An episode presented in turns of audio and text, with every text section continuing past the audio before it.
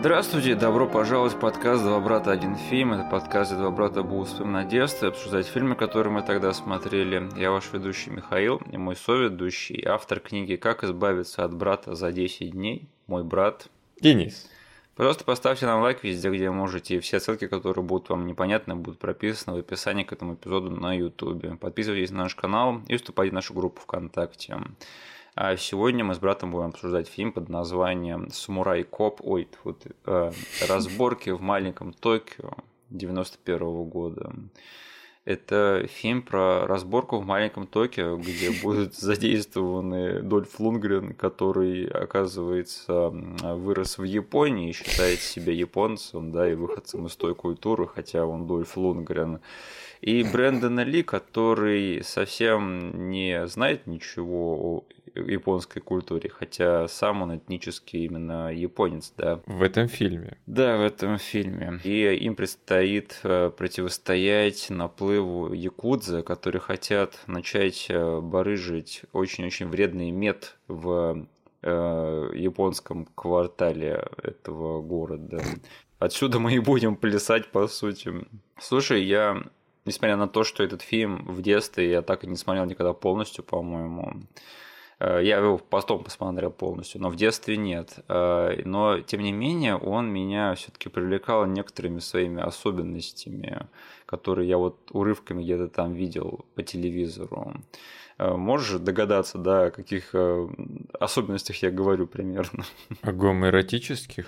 Эти особенности начали меня привлекать уже в эру, когда я стал поближе знаком с этим фильмом. потому что тут тоже есть о чем мне поговорить. Э, но, во-первых, я в детстве путал этот фильм с другим фильмом с похожим названием. Да, я думаю, ты догадываешься, о каком я фильме говорю сейчас. Я когда сказал супруге, что мы будем смотреть фильм к подкасту, я назвал полный title этого фильма. И она мне говорит, о, отлично, я обожаю этот фильм, в детстве много раз смотрел. Такой, о, правда? Офигеть. Вот, мы запускаем этот фильм, и она была уверена, что я запустил фильм с Куртом Расселом. Мне кажется, это жестоко обещать человеку, что мы посмотрим сейчас большой переполох в маленьком Китае, да, да. И, и включать этот фильм вместо него. Это, мне кажется, довольно-таки жестокий пранк. Но если что, я просто в детстве такой думал, стоп, чего большой переполох в Китае, в Токио? Это два разных фильма, это, это сиквелы или я не знаю что, или это какое-то совпадение просто. И еще вот в том фильме бегал белый чувак и азиат по азиатскому кварталу и разбирались там со всякой дичью. Угу. И тут то же самое было. Я думал, где какой фильм вообще, что происходит? Почему небо это земля, лево это право? Угу. И если что, у меня до сих пор есть какие-то проблемы с названием этого фильма, потому что с каких пор этот фильм называется в официальном переводе «Разборки» в маленьком Токио, потому что в оригинале же он называется шоуда... шоудаун, да? да, то есть в единственном числе. Да? Но нет, откуда-то они разборки взялись, хорошо. Слушай, у тебя был такой диссонанс в детстве, нет? Так мне кажется, э, я первый раз этот фильм посмотрел на кассете. А, да, серьезно. Да, я его на кассете посмотрел, потому что я реально думал, что это как-то связано вот с тем фильмом, который мелькал по телеку пару раз для меня. Окей. Okay. И, ну, я просто думал, что это, наверное, сиквел какой-то или что-то из этой же вселенной, потому что я посмотрел на, на обложку, и там был, типа, Дольф Лунгрен, сидящий с пулеметными лентами. Да. А, он не был похож на Курта Рассела. Потом смотрю, типа, там еще какой-то чел сзади него стоит, он тоже не похож на Курта Рассела. Думал, ну, маленький Китай, маленький Токио, типа, окей, теперь у них такая франшиза, маленькое что-то. Давайте посмотрим этот фильм. Что-то большое в чем-то маленьком, да? Да. Отличная серия фильмов, мне кажется, особенно чтобы детям показывать. Ладно, лучше этого мы уже ничего не сможем сказать. Можно заканчивать этот эпизод. Ну слушай, э, да, у меня были точно такие же проблемы. но ни один из этих фильмов я полностью не смотрел в детстве. Да. И, мне всегда хотелось посмотреть оба фильма. И, конечно же, когда я таки, таки дорос до них, и я смог уже самостоятельно отвечать за то, что я смотрю. Один из этих фильмов меня очень сильно не разочаровал, а наоборот э, даже выиграл в моих глазах. А второй фильм лучше бы ему оставалось в детстве. У меня вот что-то похожее было, потому что раз, эм, большой переполох в маленьком Китае я по телеку, э, наверное, раза два-три попадал только на последний акт а, этого да. фильма, и там творилась какая-то дичь э, и э, офигенный экшен, какой-то фэнтези, и поэтому вот эти несколько сцен были достаточно для меня, чтобы, там, не знаю, оправдать для себя взятие в прокате именно этой картины. Так, а я вот большой переполох в маленьком Китае, я помню, я смотрел всегда только начало того А-а-а. фильма, где там показывают, что Курт Рассел это дальнобойщик, и он спорит со своим дружбаном на то, что тот разрежет бутылку ножом. Да, за один удар. И у меня это не получалось. Я mm. такой думаю, блин, какой классный юморной приключенческий боевик, надо посмотреть полностью. Mm. И я досмотрел только до того момента, когда там Рейден появлялся, mm-hmm. и это все, что я видел, к сожалению. Но слушай, второй большой такой особенностью, который меня привлекал фильм переполох, фу ты, разборки в маленьком Токио. Я буду путаться всю дорогу, можете привлекать mm-hmm. уже. Э, второй аспект, который меня привлекал, это что это был такой, знаешь, бальзам на душу после фильма Ворон, когда ты видел, что все-таки Брэндон Ли успел таки посниматься в каких-то фильмах, да, и на него еще можно где-то посмотреть. И для mm-hmm. меня вот э, этот фильм такой, о, чувак из Ворона, которого больше с нами нет. Такой, о, я рад, что он хотя бы здесь еще снялся, тут можно будет посмотреть, как он еще кому-то классные пируэты в рожу э, выписывает. Угу. И если что, это, наверное, один из трех фильмов Брэндона Ли моего детства. А можешь назвать третий, нет? Я не, я не знаю. Че, серьезно? Ну, типа, Подожди. Там был фильм, где он оказывается свидетелем какого-то убийства, по-моему. Беглый огонь, но я никогда вот. не, не думал, что ты его смотрел. А ты его не, не помнишь, не смотрел? Я помню этот фильм. То какого черта ты его помнишь? Ну, я помню, что я вот Ворона смотрел полностью, разборки в маленьком Токио я смотрел примерно половину.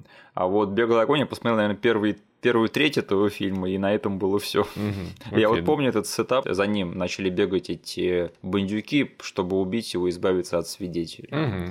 И это был такой проходной би-муви, я такой, нет, надо посмотреть разборки обязательно, потому что фильм выглядит круче, и там Дольф Лун.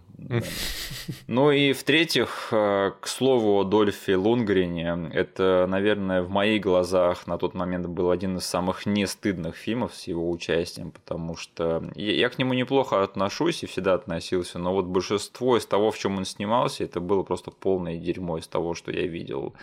Там вот всякие, не знаю, механики, кажется, был фильм такой с ним. А вот в больших разборках в маленьком Токио там был какой-то никакой бюджет, да, какая-то адекватная подача такая привлекательная и мейнстримная. Но, тем не менее, особо выбирать не с чего было в плане фильмографии Дольфа Лунгрена, где он в главных ролях снимался. Поэтому на, на фоне всего остального этот фильм смотрелся выгодно. У тебя были mm-hmm. такие мысли, нет? Ну, для меня он был либо злодеем да. в фильмах Рокки и в, в «Универсальном солдате». А Джонни Мнемоник. И Джонни Мнемоник, но это потом уже до меня с оттяжечкой ага. долетело, потому что я не разглядел его в гриме. Вот, «Универсальный солдат» Рокки. И главную роль он в то время для меня исполнял либо вот в этом фильме, да. либо в совсем уж нищенском «Красном Скорпионе», блин. Это что такое? Это фильм про советского парня, кажись. О. Да, Николай Раченко, гордость элитного отряда спецназа, идеальная машина смерти на службе у высшего руководства СССР. Чего? Да. Что ты мне сейчас сказал? Я один, я раз, я один раз случайно оказался на просмотре этого фильма в деревне, когда кто-то из взрослых очень наслаждался тем, что смотрит какой-то боевик с этим здоровенным русским парнишей. Ну, понятно, это Голливуд эксплуатирует перестройку в России. Да? да? То есть у нас появляются наконец-таки нормальные российские парни экшн звезды такие как э, Шварц в «Красной жаре», да. Угу. И вот этот вот злой русский Николай, да, из этого фильма. Ну слушай, давай тогда поприветствуем Дольфа Лугрина в нашем пантеоне фильмов с экшн-звездами, да, 80-х и 90-х, потому что мы с тобой обсуждали фильмы уже со Шварцем, со Слаем, с Брюсом Уиллисом, там даже с Ван Дамом обсуждали фильм. Угу. С Марком Дакасказом на данный момент уже несколько фильмов обсудили. И наконец-таки вот добрались до нашего старого доброго товарища Дольфа Лунгрена. Да, и он каким-то странным образом все равно умудряется оставаться актуальным сейчас. Он э, странным образом, у него сейчас дела, наверное, лучше, чем у всех, кого я сейчас перечислил, да, наверное, за исключением Сильвестра Сталлоне. Но вот все остальные, они снимаются непонятно в чем. А вот э, Дольф Лунгрен, он снимался там в Аквамене, да. Угу. У него Крид 2 недавно вышел. А, он снимается во всяких юморных скетчах, и там появляется тут, тут, тут, там. Нет, у Дольфа Лунгрена, мне кажется, все довольно-таки не так уж плохо.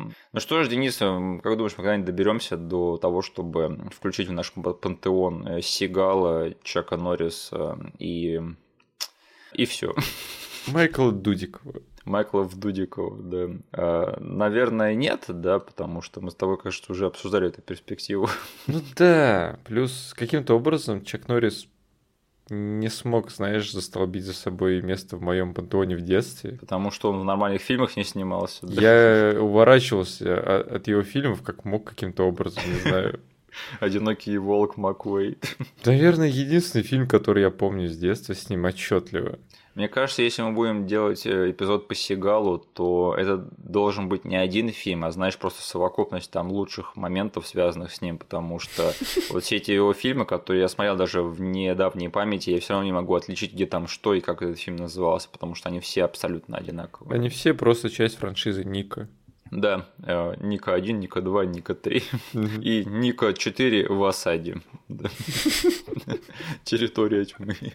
Слушай, еще один момент, э, который меня навсегда запомнился из этого фильма, который, опять же, углядел еще в детстве, это сцена, где чувак сам сворачивает себе башку. Я тогда подумал, ого, вот это жесть какая-то. Пойду попробую. У меня, слава богу, не получилось, да. Но это вот то, что запомнилось мне тогда, и чем этот фильм отличился для меня сегодня, потому что это был такой боевик, который э, показывает, что тут копы разбираются не с какими-то очередными американскими преступниками, да, а с отмороженными якудза. Да. И то есть там появлялся вот какой-то вот такой ингредиент того, что ты смотришь что-то такое немножечко в сторону чернухи заглядывающее, потому что то, что творят якудзы в этом фильме, это, конечно, их тут демонизировали просто за гранью всего добра и зла просто. Их выставили тут японцы тут в полнейшие просто орки, да, тролли, которые вылезли из своей страны, чтобы поработить э, добрых белых э, американцев. Ладно, раз уж ты уже э, начал обсуждать именно этот момент, я не могу не поделиться там тем, что я приберегал на кусок, когда ты спрашиваешь про любимый момент из этого фильма. Ага. Ты заметил, что чел, который свернул себе голову, стоял живой живехой в следующей сцене рядом с Керри Хироюки Тагава? Чего? Нет, я бы лучшего мнения об этом фильме. Нет, только не Они это. даже крупным планом его показывали пару раз в следующей же сцене. Он был живой. Может быть, это его брат-близнец. О, этот фильм только что еще больше упал в мои глаза черт подери, разборки в Токио. Я за тебя болел, я за тебя хотел нормально о тебе высказаться. Ну нет, черт подери, ты все хуже и хуже в моих глазах выступаешь. Ох, ладно. Слушай, э, это уже второй фильм режиссера Марка Л. Лестера, который мы обсуждаем в нашем подкасте. Не так ли? Да? Да, потому что он же снял класс 1999 Точняк, года. да. А еще класс 1984 года. Да, нормальный чел. Но в первую очередь надо сказать, что он все-таки известен как режиссер фильма Команда. Угу. Да, и это очень заметно по фильму Разборки в маленьком Токио. Потому что тут явно прослеживаются некие ДНК, которые связывают эти фильмы, даже чисто в эстетическом плане. Да, причем Получается, этот чел, он очень близко к классу 99 -го года снимал эти разборки в маленьком Токио. Ну, понимаешь, разборки Токио и команда это такие студийные работы, а класс угу. 99-го это для себя, понимаешь, угу. это его passion project. И сразу видно, где у него лежало сердце, да, вот да. поставь рядом класс 99-го и вот все остальное. Но я понимаю, что команда, конечно, по продакшн value повыше, но не знаю, мне кажется, что класс 99 просто в разы интереснее своим Конечно. концептом и осуществлением. Несмотря на все то, что мы обсуждали в эпизоде по нему. В общем, Марк Лестер снял этот фильм, но этот фильм не понравился продюсерам из Warner Brothers, и они вырезали из него 10 минут и немного перемонтировали. Вот почему такой короткий. Да, этот фильм идет час 15, и спасибо ему на этом. Но я тоже офигел, когда я увидел, что мне сколько предстоит этот фильм смотреть, это было очень смешно. И... Как думаешь, да. студия вырезала чернуху, связанную с Якудзой? Вполне возможно. Я не понимаю, что им могло там не понравиться, да, потому что я не могу представить, что они сильно спасли этот фильм в монтаже. Угу. Но по-моему, я читал, что им не понравился темп повествования. То есть они его в монтаже немножечко подпанчили, чтобы он быстрее шел. 10 страниц экшн-сцены? Возможно, там, скорее всего, 10 страниц диалогов каких-нибудь задушевных про то, у кого больше болт. Да. Не-не-не, я говорю про... Они пришли к темпу, знаешь, который пропагандируется, типа 10 страниц, идет экшн-сцена, 10 страниц сценария, потом экшн-сцена. Каждые 10 страниц должно происходить нечто драматичное. Да. да. Там кому-нибудь должны врезать, что-нибудь взорвать или кого-нибудь убить. Да. В общем, в результате особого проката у этого фильма не было. В США его выпустили в кинотеатрах, но большинство стран сразу же на, на видео, поэтому он собрал немного из всего этого. Но в результате трагических событий и гибели Брэндона Ли этот фильм все-таки переоткрыли mm-hmm. люди, которые интересовались его карьерой, и таким образом он снискал новую популярность. И я даже не побоюсь этого слова, он стал культовым в некоторых кругах. Чего? Ну, слушай, есть же вот спрос на трэшовые боевики 80-х, 90-х, mm-hmm. да, которые ушли в прошлое. Мне кажется, что вот в культе этих вот чуваков этот фильм далеко не на самом последнем месте. Угу. Потому что, ну, опять же, Дольф Лунгрен, Брэндон Ли, Кэрри Хироюки Тагава, да. Почему бы и нет, в принципе. Ну, кстати, да, блин, тут mm-hmm. такой актерский состав, что можно банально из-за них ностальгировать. Ну и еще надо заметить, что каждый раз, как мы с тобой, Денис, сделаем эпизод по фильму, в котором снимается какая-нибудь акшн-звезда 80-х, то этот эпизод сразу же очень сильно выстреливает по просмотрам, так что давай мы с тобой будем тут идти очень-очень аккуратно, хорошо? Да, но смотри, ты думаешь, этот фильм будет популярен среди наших выпусков? Я не знаю. Мне ж... Ну ладно, мы никогда не славились тем, что мы хорошие предсказатели, но я все равно скажу, что мне кажется, этот фильм будет исключением, и никто его не будет слушать. Этот выпуск. Я также думал, когда мы с тобой делали эпизоды по Ромео должен умереть и трудные мишени. Да. И тем не менее, это два наших самых прослушиваемых эпизода. Поэтому давай не будем с тобой заигрывать с судьбой. Да. Хорошо. Возможно, все подумают, что мы обсуждаем большой переполох в маленьком Китае. Да, и такие, стоп, а где Курт Рассел? Да, не надо, не говорите мне, я не знаю. И, что? Что происходит? Да. Э, а это что? А это что? Ну, слушай, я вот когда начал сейчас смотреть этот фильм, я его хорошенько подзабыл, потому что с моего последнего просмотра этого фильма прошло 12 лет, и я опять все к чертям забыл про этот фильм. И, в общем, я сразу понял, какой фильм я смотрю, там прямо на первых же сценах, наверное. Я сразу же осознал, я либо буду сейчас э, сидеть недовольный и потом гундеть во время этого подкаста, как тут все плохо сохранилось, да, либо я просто буду кайфовать. И я решил, что я отдамся этому безумию, потому что я не вижу смысла как-то серьезно гнать на этот фильм, предъявлять ему какие-то претензии в плане его сюжета или исполнения. Этот фильм, он просто он идеально знает чем он хочет быть, и он вообще без всяких комплексов, он этим и есть, и он этим и становится. Угу. В общем, я просто пошутил, да, что этот фильм это Samurai Cop, да, но да. это, блин, и правда Samurai Cop, только сделанный на студийном масштабе, то есть э, с нормальными деньгами, с нормальными актерами, с нормальным production value. И этот фильм, он просто он такой искренний в своей долботрясности. То есть да. я помню, я вот в эпизоде по трудной мишени опять же говорил, что когда кто-то издевается над э, всеми клише и штампами боевиков там 80-х, то они издеваются, скорее всего, над трудной мишенью. Но на самом деле они издеваются над э, большим переполохом в маленьком Токио. Как этот фильм называется? Разборки в маленьком Токио, извините. И этот фильм, он не ощущает вообще никаких комплексов по этому поводу. И вообще никаких оправданий, никакой самоиронии. Это просто такой шматок 80-й маскулинности. И, на мой взгляд, это очень мило, Этот фильм мне хочется просто погладить по головке, да, типа такой, молодец, фильм. Я, я вижу, что ты пытаешься сделать. Это вообще не носит никакой актуальности уже лет 30 как. Но ты молодец, я, я рад за тебя, фильм. Как будто бы смотришь на десятилетнего школьника, который напялил на себя косуху и начал материться. И теперь думает, что он крутой, знаешь, такой с сигаретой еще в зубах. И вот ты смотришь на этого школьника и такой на этот фильм такой думаешь, ну ладно, ребята, я рад за вас. Это просто стадия, это пройдет. Да. Ну и плюс, да, этот фильм идет час 15, я не знаю, как злиться на такой фильм, несмотря на все косяки.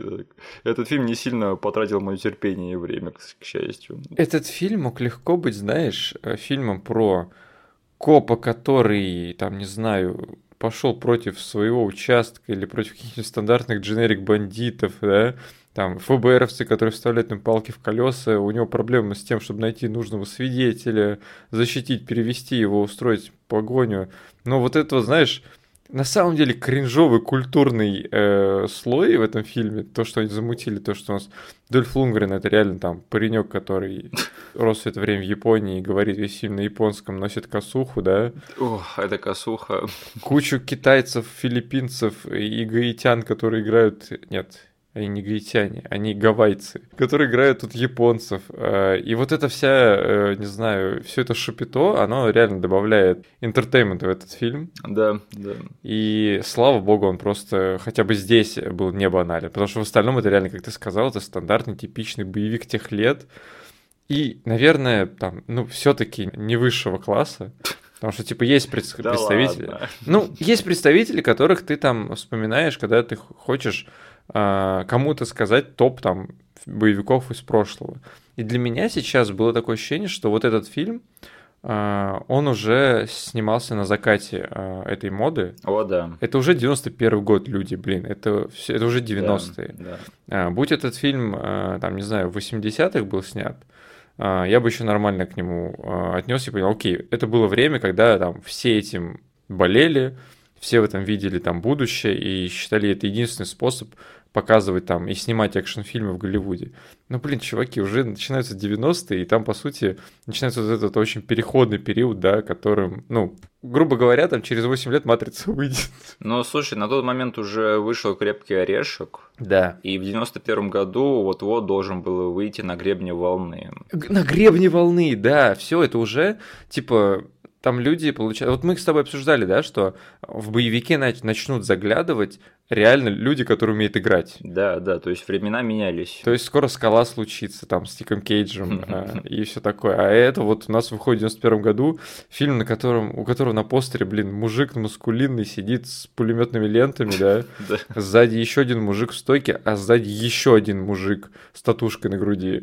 Да, я тоже обо всем этом думал, когда составлял свое мнение об этом фильме. То есть это вышел бы этот фильм в 85 году, это была бы классика, да, и щит в прокате, по крайней крайней мере. Угу. Но этот фильм зачем-то выпустили в 91-м, и неудивительно, что не взлетел тогда, потому что времена и правда менялись, и этот фильм от большой студии, то есть который в то же время абсолютно оторван от реальности, э, так как уже было не принято на тот момент.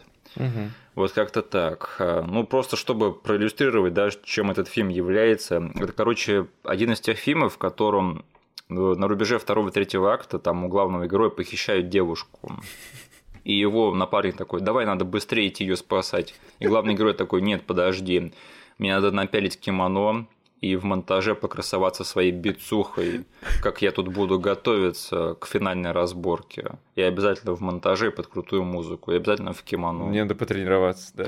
Да, да. В общем, это именно один из, из этих фильмов, как бы это просто... Это кринж воплоти. Да? это один из фильмов Макбейна из Симпсонов, да.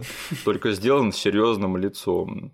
И опять же, вот очередной показатель этого это вот ты заметил, сколько женской плоти в этом фильме засвечено? Да, да? по поводу и без. Это просто зашкаливает все разумные пределы того, сколько надо показывать обнаженных женщин в этом фильме. И тем не менее, именно в этом фильме есть величайший гомоэротический момент в истории экшен-жанра, на мой взгляд. Да?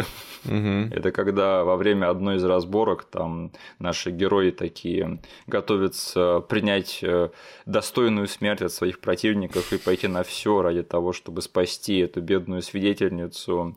И единственное, что один из них может сказать другому перед э, тем, как они оба отправятся на верную смерть в этой перестрелке, это он говорит своему напарнику. Чувак, на случай, если мы умрем, у тебя самый большой боль, что я видел в своей жизни, старик. И он отвечает ему, что спасибо. Короче, мне кажется, один этот момент выступает достаточным оправданием всему, что студия замутила по поводу производства этого фильма. То есть оно того стоило всего ради этого момента. Оно да? того стоило, потому что из детства, с тех просмотров, которые э, были черт знает сколько лет назад, единственный момент, который запомнился мне на всю жизнь, это вот этот. Я в детстве вообще не понял, что по смыслу, по тональности от меня сейчас хотят, не знаю, по части эмоций, что от меня хотят. Но я запомнил этот момент. И, не знаю, каждый раз, когда я видел потом Дольфа Лунгрена в фильмах, я думал, окей, это чел, у которого Болт заценил мертвый сын Брюса Ли. Ну, когда ты говоришь это уже вот таким образом, да, я начинаю задумываться, конечно Но самое, что меня поразило в этот пересмотр, это что это даже не самая кринжовая реплика из этого фильма. Потому что у меня сгорела жопа от другого момента сейчас. Ну. Ну, короче, когда Тиа Каррера наконец-таки отдается в руки Дольфу Лунгрену, да, за то, что он ее спас от своего мужа или парня, или как, называйте его как хотите. Она там э, ему говорит, что типа наконец-таки я услышала, как ты идешь, да. И в русском переводе как бы особо ничего подозрительного в этом нет, потому что там и правда такой лейтмотив всех их отношений, что он все время к ней подкрадывается, и она никогда его не может заметить. Там был момент перед этим еще более четкий, который выступал с этапом, а, да. он ей дал дробовик, чтобы она себя защищала. Да. И он сказал, стреляй во все, что движется. Он говорит, а если это будешь ты? И он сказал, ты не а, услышишь, как я подойду. Угу. В общем, а когда они занимаются любовью, в конце их акта она ему говорит, наконец-таки я услышала, как ты идешь. Да. И в этом особо ничего такого нет. Если, конечно, вы не говорите по-английски, и вы не знаете, что слово «come» оно имеет еще одно значение в английском языке, а именно оно означает эякуляцию. Да. Поэтому она наконец-таки услышала, как он, в общем, не идет, да, не приходит, а делает кое-что другое. И Ладно бы это было сказано как-нибудь там, не знаю, иронично, да, и они оба посмеялись, но нет, она это говорит абсолютно искренне в этот момент. И они оба такие, да, детка. Он очень рад этому комплименту. Я, кстати, не преувеличиваю, я в этот момент дал себе ладонью в лоб. Просто я не мог поверить в то, что я сейчас увидел. Это, это было, я не знаю, но ладно, видимо, великое искусство должно вызывать чувства в первую очередь, да, этот фильм от меня этого добился. Это было прекрасно и ужасно одновременно.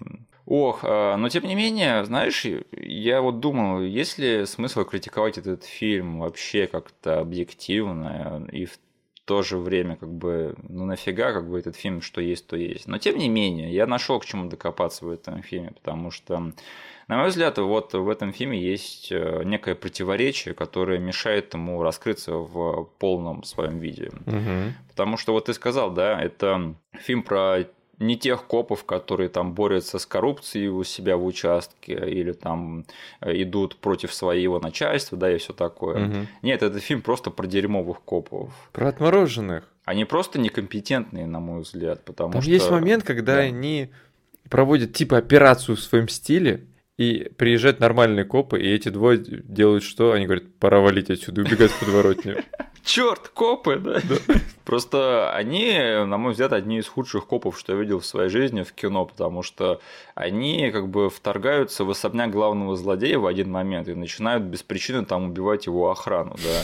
При том, что это они нарушители территории, они вторглись туда без ордера, и у них нет никакой причины там находиться. Ну, кроме того, что они хотят спасти его бабу, да, которая хочет совершить самоубийство. Угу. То есть они там просто вторгаются туда и начинают без причины и следствия убивать его охранников. я понимаю, конечно, что нам пытались предоставить, что японцы все в этом фильме, они плохие, да, якудзы заслуживают смерти, но это насилие, вот это вот превышение полномочий вообще нифига не оправдывает. У меня не было бы с этим проблем вообще, угу. если бы этот фильм от начала до конца был с таким настроением, на самом деле. Просто есть дофига фильмов, где копы шмаляют налево и направо. Да. Но да. здесь буквально за полторы сцены до этого, до того, как Дольф Лунгрен Лунгрен вломился в дом к Херик Тагаву и убил 9 его охранников. А, есть сцена, где он не может выстрелить из своего ружья, потому что он хочет сделать все по закону. Он хочет привести его в суд, а, и он не хочет, чтобы он был грязным копом, типа, да? Да, да. Проходит буквально 5 минут, и он становится этим самым грязным копом. И я вам скажу спойлер в конце, он не приводит Кирихиро Тагава в суд. Ну, вот, вот это вот, блин, заигрывание с какими-то серьезными вещами я вообще не понял, потому что, опять же, тут есть момент, когда они не убивают Дольфа Лунгрена и Брэда, Брэндона Ли, потому что они такие понимают, что ну копов нельзя убивать, да, но почему-то это их всех не останавливает там по ходу дальнейших событий. И опять же, в плане того, почему они такие плохие копы, то есть они просто из-за своего эго ни разу за весь фильм не вызывают подмогу, да, они, у них просто в системе координат нет, вызвать подмогу элементарно. Даже когда у них там девушку похищают, они такие, нет, мы пойдем напялим кимоно, мы потренируемся и сделаем все сами вдвоем. В общем, э, в чем тут противоречие? Я вот читал, что насчет всего этого, что изначальный сценарий к этому фильму был намного серьезнее uh-huh. и драматичнее. То есть я могу себе представить, как там кто-то написал, что вот есть такой коп, да, есть другой коп, и у них там завязываются серьезные отношения на всем этом. Uh-huh. Но Марк Лестер, он, он откровенно признался, что он хотел снять просто абсурдное кино. То есть uh-huh. он хотел сделать такой комикс, по сути. И если он этого хочет, он это умеет делать, да, потому что мы видели, как он, какую он резню затеял в команде, да, то есть да. как этот фильм известен тем, что он совсем без компромиссов. Ну, прямо как фильм «Без компромиссов» с Арнольдом Шварценеггером, другой его фильм.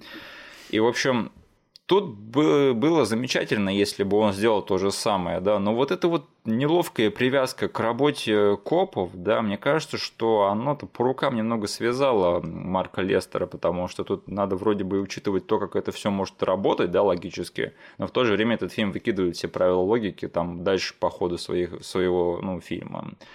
И, к сожалению, от этого, мне кажется, такое ощущение от этого фильма немного проседает, потому что, ну, я не знаю, вот как тебе экшен в этом фильме? Да никак, блин. Я был не впечатлен. Вообще, по сути, у нас есть на самом деле не самые отстойные махатели ног, да, в Голливуде. Да, да. А, черт возьми, Брэндон Ли, который, мне кажется, в «Беглом огне», который вышел через год или что-то такое после этого фильма, он там гораздо круче показывает э, свою БДСность по части э, боевых искусств. Я заметил, что Брэндон Ли двигается в этом фильме намного лучше Дольфа Лунгрена. Это понятное дело. Вот. Но, по-моему, вот тот фильм, который я описал изначально, что если бы они от начала до конца были безбашенными придурками, да? Да. И вообще не парились. И просто каждый раз у них не получалось достать Кирэки Хирэки Тагава. А не просто из-за того, что он там, видите ли, не хочет его в лицо шмальнуть из дезерт игла. Вот. А, то это реально был бы второй команда, да, только а, как боди-коп фильм. Да, да.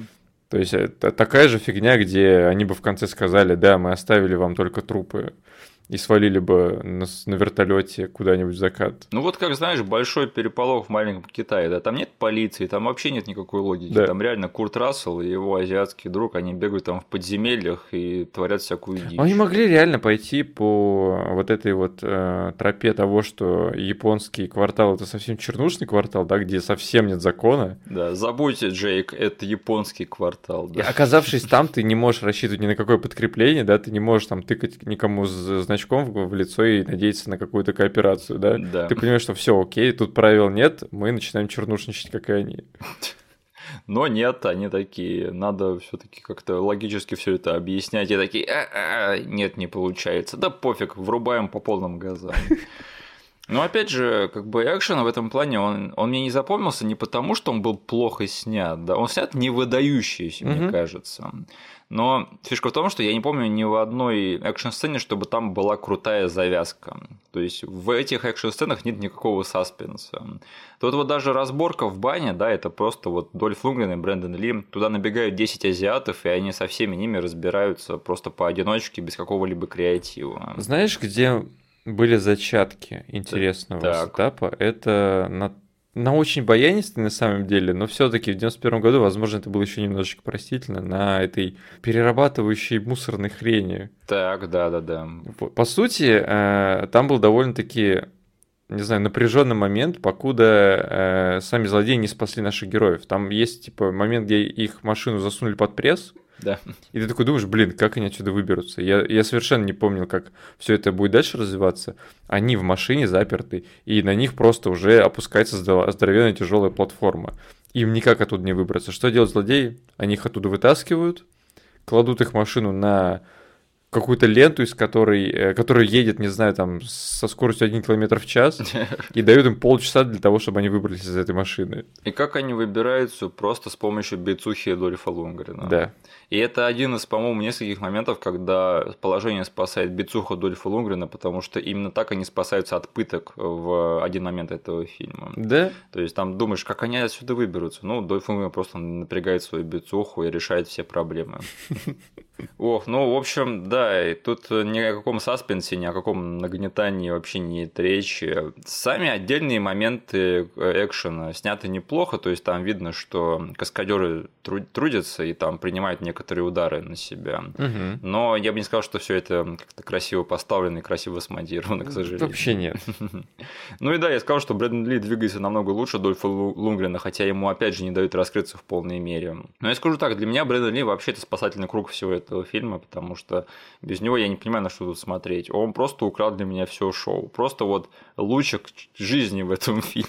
Ну как ты оцениваешь его по сути, это был, наверное, один из первых его фильмов, да, в Голливуде, больших. По-моему, это был его, не знаю, возможно, я вру, но, по-моему, это был его первый фильм в Голливуде. Окей, большой, да. И как тебе его, вот это вот Э, актерская игра, когда он пытается отыгрывать э, Фанни Копа. Ну, вообще, я забыл, что он тут главный комический релиф этого да. фильма, потому что я помню, что он играет напарника, но я забыл, что он тут якобы с претензией на комедийного актера выставлен. Mm-hmm.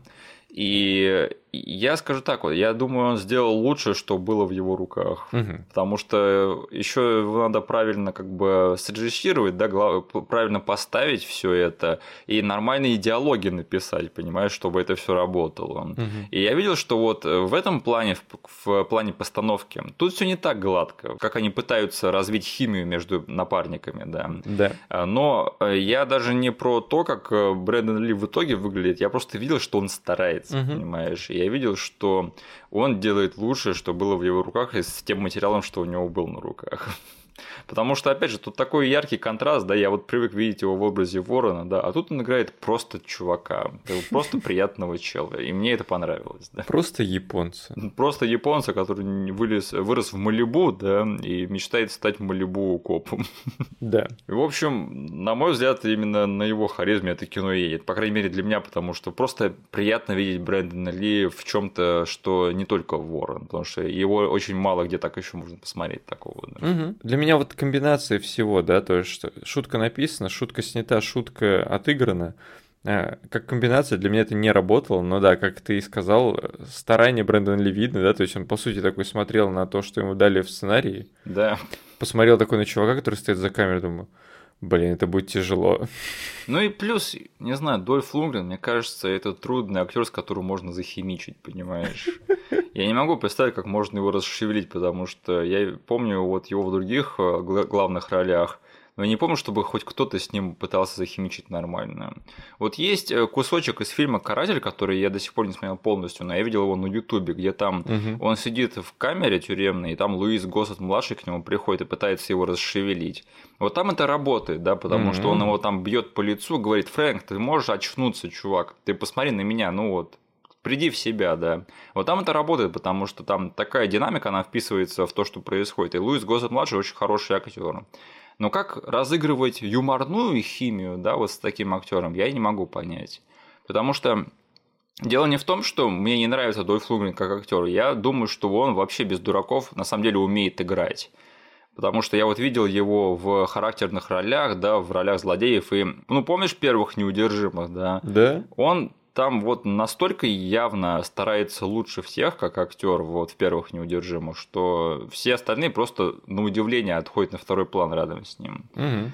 Но как протагонист в фильмах, как главный актер, он для меня никогда не работал ни в одном фильме, по-моему. И вот даже в этом фильме, вот как они не стараются, как они не пытаются его показать, что он такой, что он не просто бревно, да, что у него что-то за душой есть, это вообще меня так и не убедили. Поэтому, к сожалению, он он очень дубово смотрится на экране. И, блин, ему тут приходится отыгрывать, на самом деле, эмоции, потому что у него там из всех героев, да, да. из всех персонажей есть вот эта личная подоплека, что злодей убил его родителей на его глазах. Ну, конечно, куда же без этого, да.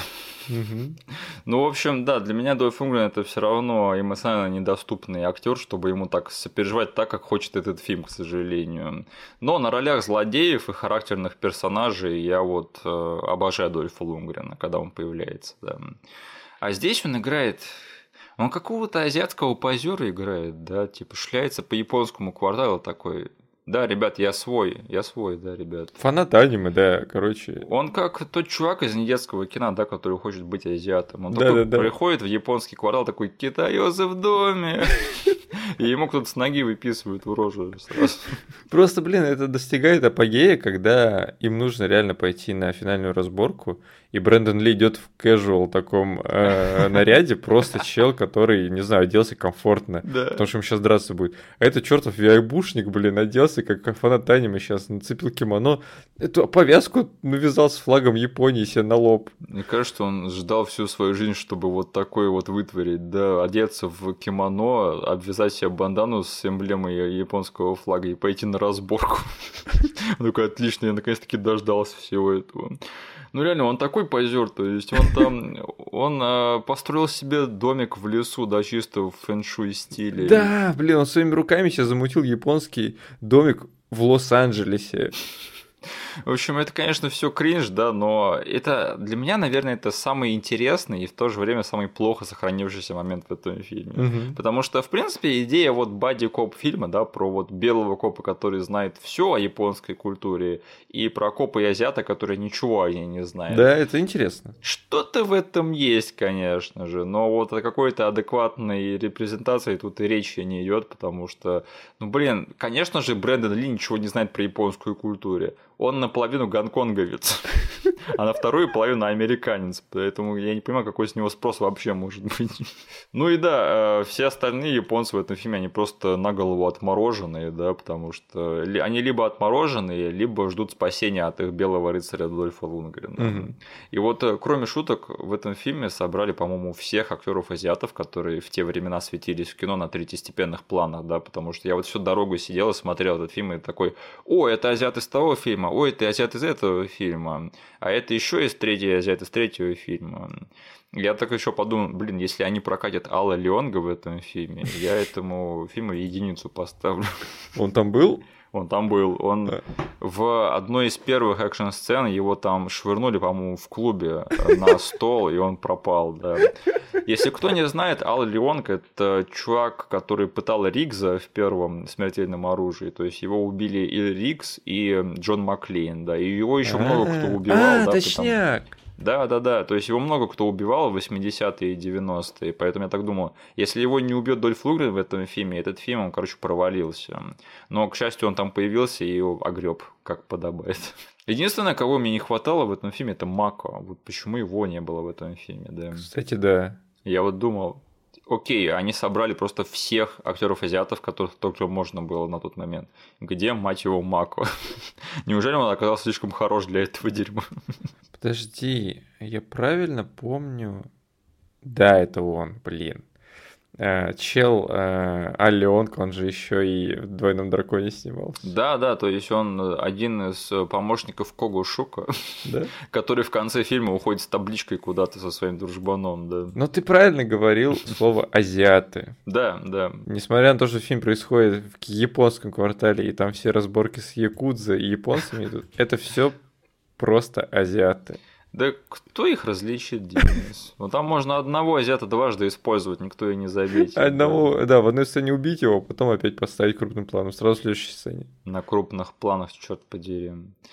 В общем, Я рад, что хотя бы Кэрри Хироюки Тагау есть в этом фильме, да, потому что он вообще без комплексов накидывается на эту роль злодея. Да он все, это Шансун Кориджин. Да, то есть это вот такой типичный Кэрри Хироюки Тагау тех времен. Он, он собаку съел на таких ролях, поэтому неудивительно, что он прямо заслужил себе вот статус, да, главного азиатского злодея из боевиков 90-х. Да? Он вообще без всяких комплексов и оправданий такой, я буду играть просто самого отмороженного якудза на свете, и у него это получается.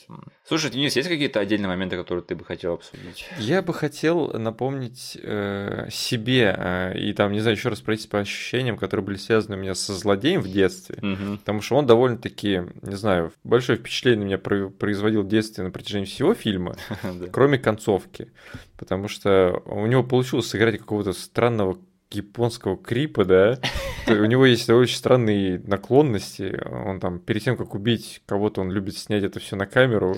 И отрезать им потом голову, да. А потом перед тем, как с кем-то еще что-то сделать, он потом эту видеозапись будет вам показывать и хотеть попкорна сожрать. А, типичные представители японской культуры, да. Короче, да, но вот, я просто помню, что, что в детстве он довольно-таки криповал меня mm-hmm. до одного момента. Там есть э, кусок, когда эти два бравых копа взорвали целый завод по производству этой наркоты. Да-да-да. И Керри Хироки Тагави нужно свалить от них в город. И он так нелепо убегает от них в присядку почти. Я понимаю, что, блин, вот тут вот БДСный Якудза, он теперь просто как какой-то школьник от них сваливает. Просто не знаю, вот это вот кадр, он э, очень э, сильно мне въелся в мозг еще с детства. Он там на фоне взрыва убегает в присядку, он как старичок убегает, реально. А тебя... Э, это единственный момент, который тебя покоробил в плане того, как тут снята беготня персонажей. Потому что когда после пыток Дольф Лунгрен и Бренна Ли выбегают туда, чтобы добежать до машины, там Дольф Лунгрен тоже странно бежит такой в одних трусах через весь этот грязный двор мусорный. Я такой, ребята, кто так бегает вообще? Э, в общем, видимо, снимать, как бегают персонажи, это не конек Марка Лестера. Да. И оказывается, это не так уж легко. Да, вот главного злодея выставили каким-то школьником старичку. И момент, когда, не знаю, мы с супругой прям в голос оба закричали, когда Дольфу Лунгрену и Керри Хироки Тагаве нужно в конце было драться на мечах. Ага. Они, каждый из них подошел там э, к чуваку в костюме, который был на фестивале, да, посвященном какому-то празднованию. Угу. И каждый из них взял у них по катанию. И, блин, я почему-то буквально целую секунду думал о тем, как они сейчас, каждый из них нанесет по первому удару, и эти катаны погнутся от того, что они фейковые. Это было бы в намного лучшей версии этого фильма, так бы и было, да. Но нет, в этом мире, э, в этой вселенной, типа, реально чувакам, которые косплеят древних японских воинов, им дают настоящие катаны заточенные. Даже не бакены, да, даже не какие-то пластиковые, нет, настоящие катаны, которые там можно глаз кому-нибудь выколить на параде. Да. Что-нибудь еще? А, и момент, который мне очень сильно бросился в глаза в этом пересмотре. Ты помнишь сцену в бане? Ну, в сауне, да? Да, да, да. Там, короче, они заходят, и все мужики сидят в воде, парятся. И они сидят, и у них реально воды там, ну, по пояс. Да. И они сидят, они стоят там. Да. А потом а, у а, Дольфа Лунгрена в этой сцене типа схватка с местным боссом, типа с большим таким толстым японцем. Да. И они в один момент падают в эту лужу, где все сидели до этого. Господи, они падают в самый глубочайший бассейн, который они нашли, потому что Дольф Лунгрен здоровый мужик, этот сейчас здоровый мужик. Но потом, когда они встают, они, им опять по колено там воды. Я думал, господи, они нарушают законы физики прямо по ходу сцены. Ну, Денис, это художественная рецензия, понимаешь? Я понимаю, Свои эти э, подозрения немножко немножечко устранить и позволить художественному вымыслу взять вверх. Да. Блин, а ты видел, как этого чела он убил? Он ему гребаный шланг запихнул в рот. Да, то есть там показывают, что там есть шланг, которым можно просто сбить с ног человека, да, потоком из него. Дольф Лунгрен запихнул большой шланг в рот большому японцу. Жаль, что небольшой шланг маленькому японцу, как э, лейтмотив этого фильма, да, что-то большое в чем-то маленьком, да. Нет, самое большое разочарование, что любовный интерес в этом фильме это, конечно, те Каррера, да, потому что на самом деле эти двое должны были быть любовными интересами друг друга. Там все к этому велось. Блин, и вот эта сцена пыток, да, когда два э, потных мужских накачанных тела. О, да, детка. Я бы хотел, чтобы Брэндон Ли услышал, как Дольф Лунгрен идет. Ой, блин. А, надо заканчивать с этим, все. Мы сейчас черту какую-то перейдем. У меня тоже есть моменты, которые я бы хотел обсудить. Это, знаешь, вот в конце, во время финальной разборки, там Брэндон Ли мочится с таким чуваком, из, опять же, из Samurai Cop а, да, который там снимался, по-моему. Реально, он из Samurai Cop а. Да, да, из другого Samurai Cop а, не из этого Samurai Cop а. Да. Он там мочится с ним на крыше, и он побеждает его тем, что он сваливает его в чан с каким-то с какими-то соплями. Ну, судя по всему, это чан, где варят вот эту вот муть, которую они решили как наркоту продавать. И она оказывается взрывоопасной. Да. Он туда стреляет, и там происходит взрыв на всей Он фабрике. туда скид... Он же разве не скидывает туда зажигалку?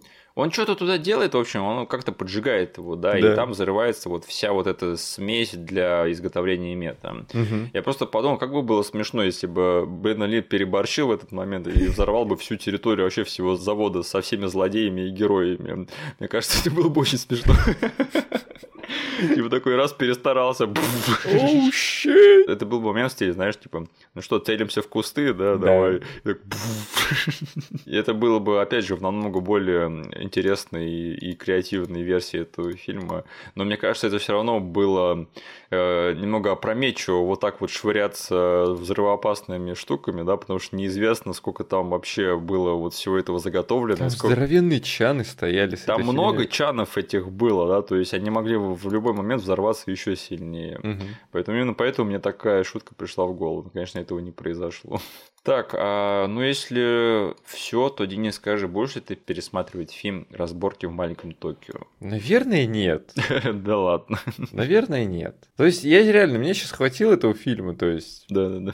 э, мне сейчас хочется посмотреть «Беглый огонь», Мгм. потому что это вот э, ты накатил на самом деле на меня вот это вот ощущение слэш ностальгии, да, по Брэндону Ли. Да? Типа Ворона я и так смотрю на регулярной основе. А этот фильм сейчас вот мной был недавно пересмотрен, я э, как бы умилился ему, да, Да. составил мнение и говорил, все, отправляйся на полку.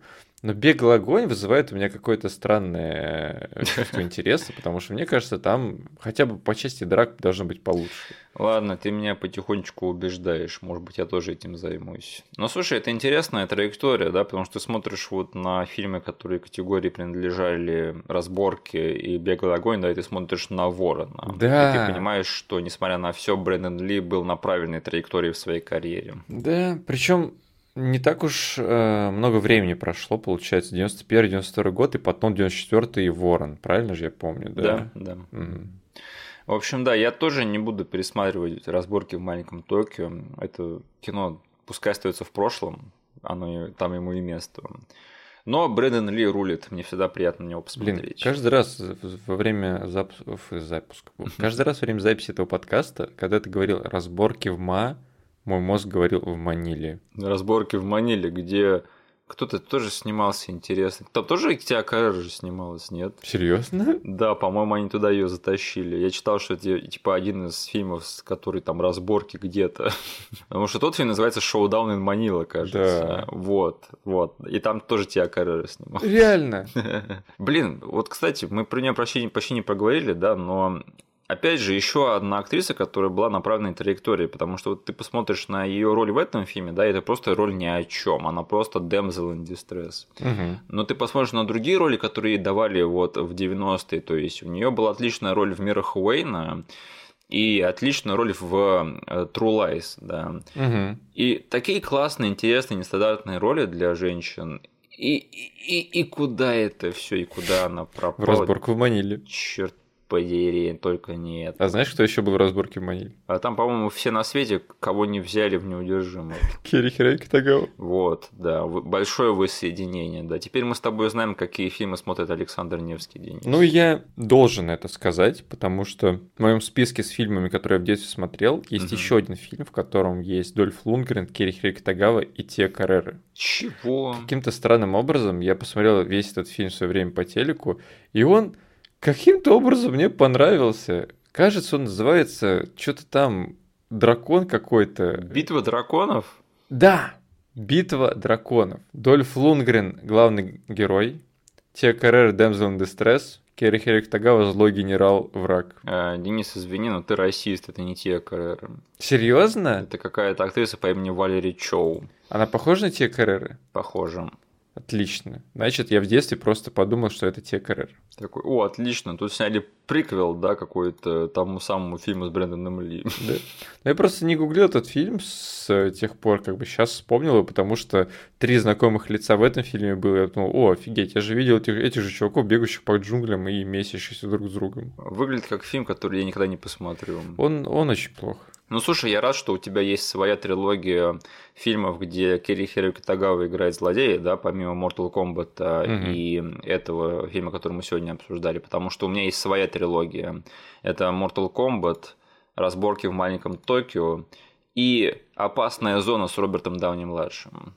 А, он там тоже был. Он там тоже играет главного злодея и взрывает. В одной сцене он взрывает Роберта Дауни младшего, а в другой сцене он сворачивает ему шею. Угу. Да, я не ошибаюсь. Роберт Дауни младший там дважды погибает за фильм. А возвращается он только, чтобы сдохнуть. Ладно, тогда переходим к финальной рубрике нашего подкаста, да. Угу. Ну, во-первых, нас поблагодарили за эпизод по Бэтмену и поделились своими любимыми сериями этого замечательного мультфильма. А, да, серии про серого призрака и Глинолика вы тоже очень крутые, я с вами согласен. Просто угу. мы не успели их обсудить, потому что мы не успели обсудить много серий, потому что в этом мультике было очень много крутых серий. И да, я тоже обожаю Лего Бэтмена, очень-очень смешной мультфильм. Лего Бэтмен. Да. Э, блин, э, офигенный взгляд на героя, который уже всех к тому моменту задолбал на больших экранах, да? Один из моих любимых э, адаптаций Бэтмена, обожаю это кино. Да. Я смотрел дважды в кино в свое время. Это был большой сюрприз, то есть это угу. был, был мультфильм, который я не знал, что он мне был нужен. Еще нас, помнишь, просили любили высказываться о фильмах, под которые мы делаем эпизоды, да, так что, ну что, Денис, как тебе Бэтмен? Отлично, отлично. Ничего, да. Спойлерить ничего не буду, да, но как бы сами все увидите. Ну угу. да, классный фильм. Да, ну, в общем, я думаю, что если, например, Кристиан Бейл это лучший Бэтмен, да, а Джордж Луни это худший, то я думаю, что Роберт Паттинсон, он где-то между ними. Угу. Ну, а если лучший фильм про Бэтмена это Темный рыцарь, а худший это Бэтмен и Робин, то нового Бэтмена я бы поставил ну, куда-нибудь между этими двумя фильмами. Неплохо сказано, согласен с тобой. И да, я не смотрел никаких трейлеров к нему, и поэтому я охренел, когда появился Человек-ластик, да, то есть украл их весь фильм. И я как бы не знал, что Мэтт Ривз такой знаток мифологии Бэтмена. А тут вот, пожалуйста, классический злодей из старых комиксов по Бэтмену, то есть кто же знал такое. Единственное, что меня разочаровало, это что когда в сцене после титров появился Джокер, это был Джокер Хакина Феникса, а не Джареда Лето. Как бы я вот на что надеялся. Это как бы главное разочарование. А так, я его поставил этому фильму максимальную оценку, но э, из-за этого я поставлю ему 11 бетарангов из 14, наверное. Да. Ну что ж, Денис, а на следующей неделе мы с тобой будем в джунглях спасения ждать, пока здесь не выпадет 8 или 5. Я, я ничего не должен тут сказать, Миш, ничего не должен. Я думал, ты скажешь там, а, крутая отсылка или крутой намек, или, или откуда Миш, это вообще. все твои отсылки всегда крутые. Спасибо. Тогда спасибо, что нас послушали. Услышимся с вами через неделю. Пожалуйста, поставьте нам лайк везде, где можете. Все ссылки, которые будут вам непонятны, будут прописаны в описании к этому эпизоду на YouTube. Подписывайтесь на наш канал и вступайте в нашу группу ВКонтакте. До свидания. Всем пока.